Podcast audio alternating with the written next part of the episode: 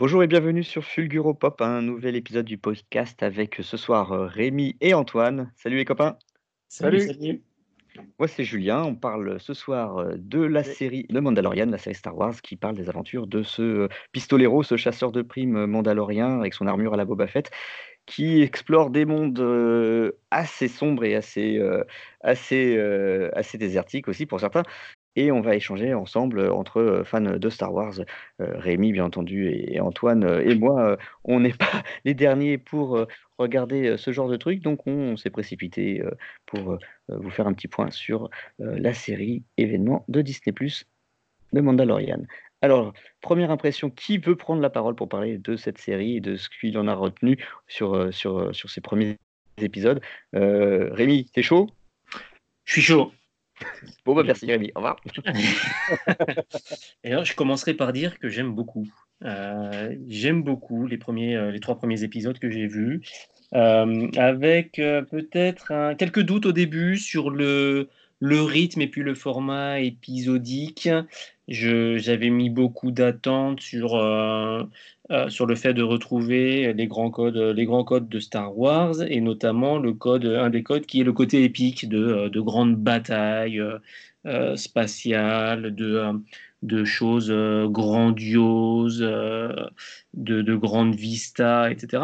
Et tout ce, côté vraiment ultra épique, ça m'a manqué dans, dans les premiers épisodes que j'ai trouvé beaucoup, beaucoup plus terre à terre, mais vraiment quasiment au sens propre, euh, puisque tout se passe à chaque fois sur des planètes et rien ne se passe dans l'espace, par exemple. Et c'est aussi dans le euh, dans le côté, on perd un peu dans le côté grandiose de bataille avec des, euh, des centaines ou des milliers de protagonistes, ou, euh, là c'est beaucoup plus, dans la série c'est beaucoup plus limité. Mais, mais ces doutes se sont vite dissipés parce que au final je trouve que c'est très qualitatif par la mise en scène, le côté, le côté western spaghetti, l'espèce d'inertie qui est, qui est inhérente au euh, au, court métrage et, qui est complètement assumé et incarné par, euh, euh, par le héros, par le protagoniste.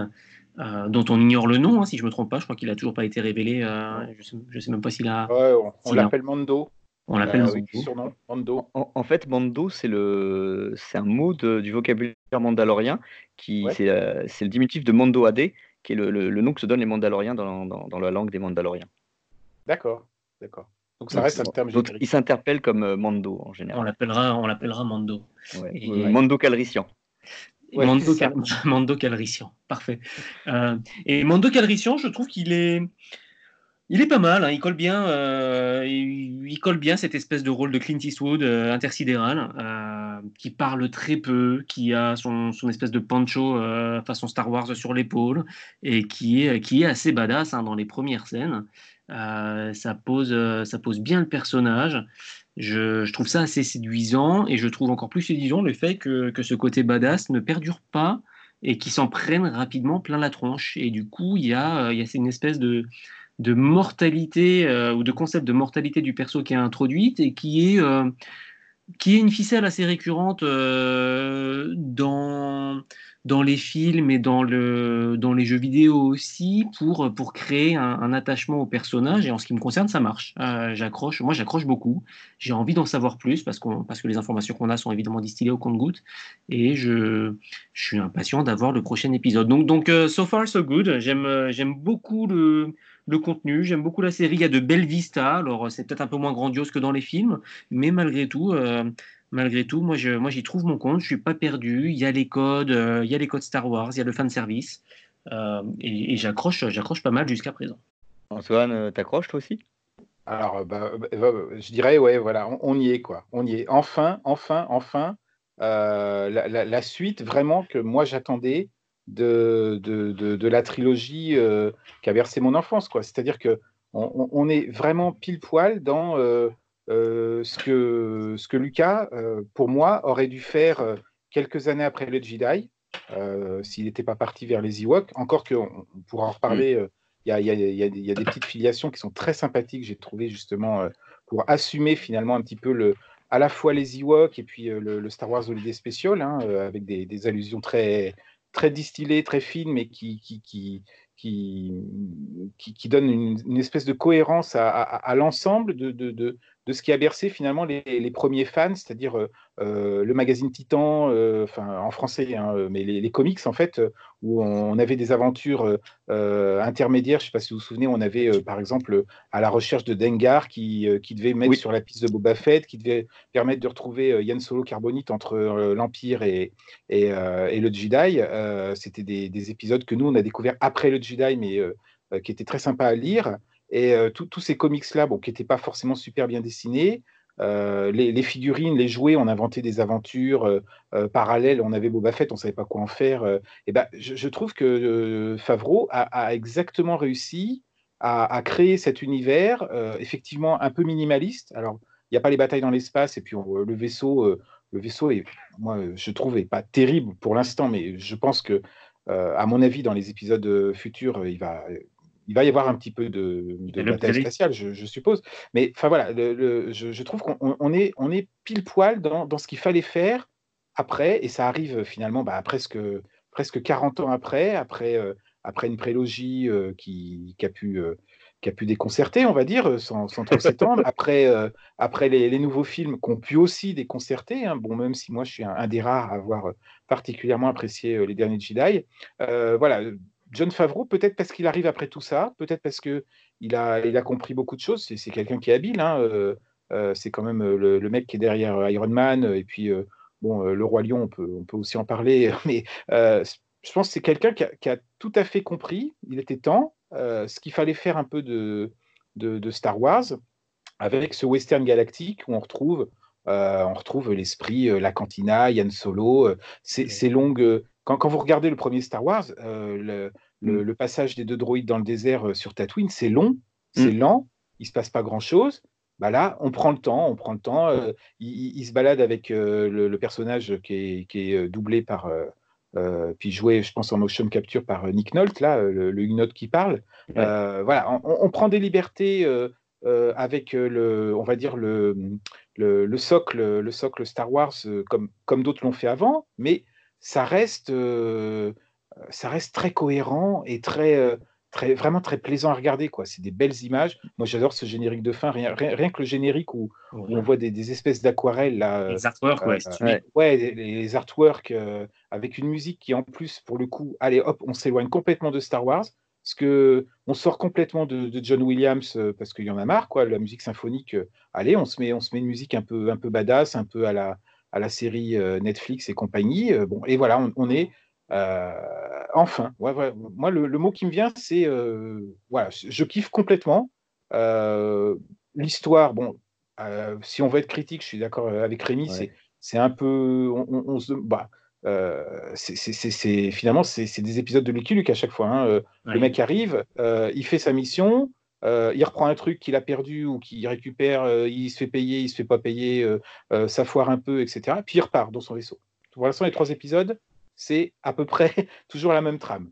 Mais bon, avec ce, en plus ce MacGuffin qui est le bébé Yoda hein, que tout le monde a que tout le monde a vu puisque bon. la série Quand Mars, ah oui, oui, ouais. il y a un bébé Yoda. Ouais, ouais, ouais, ouais le, bébé Yoda qui est, qui est une, une, trouvaille mais absolument géniale, quoi. Moi, je me suis demandé si ce n'était pas Snoke, mais bon, euh, là, c'est dans les théories. Hein. euh, il se fait raboter les oreilles un moment, et puis voilà, il vieillit et. Non, bon, c'est peut-être un peu tordu quand même. Il ouais. serait Snoke, l'Internet va exploser en toi. Euh, moi, alors moi, j'ai bien aimé, j'ai bien aimé cette filiation avec l'épisode 4. Euh, ce côté euh, western, effectivement, décrit par Rémi, que tu as souligné, avec, bah, comme un temps, tu avais aussi fait un parallèle sur le personnage western de, Yann Solo, Antoine, sur Toys Mag. C'est quelque chose qui me touche et qui me parle. J'ai j'ai juste un, problème avec le, non pas tant le, rythme, parce qu'il se passe des choses hein, dans, ce, dans, cette série qui est, qui un format assez court, même pour une série aujourd'hui, euh, c'est 40 minutes là, euh, un épisode, euh, sans pub, ça, ça, passe très vite. c'est peut-être des, Justement, on parlait à un moment avec Rémi de, dans une autre discussion de, de quête secondaire et de, d'aspect RPG pour, pour, ce, pour ce, cette série. D'ailleurs, il faut peut-être qu'on développe un peu cet aspect-là, mais moi, c'est ce côté un peu. des fois, il y a des quêtes qui me semblent complètement accessoires et qui n'ont rien à voir avec le schmilblick, notamment le domptage des blurgs. Là, je suis pas sûr que ça représente un intérêt quelconque, euh, y compris pour la construction du personnage ou pour euh, son évolution ou sa, capacité à, accomplir la tâche suivante. Et euh, cette espèce de, côté répétitif de chaque épisode qui est construit à peu près de la même façon avec ce, cette montagne russe assez classique du, du héros qui triomphant sur un truc qui lui semble à, sa portée, qui rencontre une embûche, il fait un peu déchanter et qui surmonte l'embûche et qui euh, finalement euh, euh, passe à, l'étape suivante, à la case suivante. ça a un petit côté, moi, qui me fait un peu peur parce que ça me rappelle des schémas de série assez, assez compliqués, enfin assez compliqués, vraiment trop simple en fait, mais assez compliqués à, à, trouver agréable sur le long terme. C'est les, les types Le Fugitif ou Hulk, où il arrive quelque part. Euh, il se fait des amis, il, se fait des ennemis, il est obligé de partir. On, est, toujours sur ce type de, structure et j'ai peur qu'on, se lasse, euh, surtout qu'une deuxième saison a été annoncée et commencé à être tournée. Euh, John Favreau l'a, annoncé sur Instagram il y a un risque pour moi sur la, structure narrative de ce type de, produit. Après, sur le fan service, j'adore.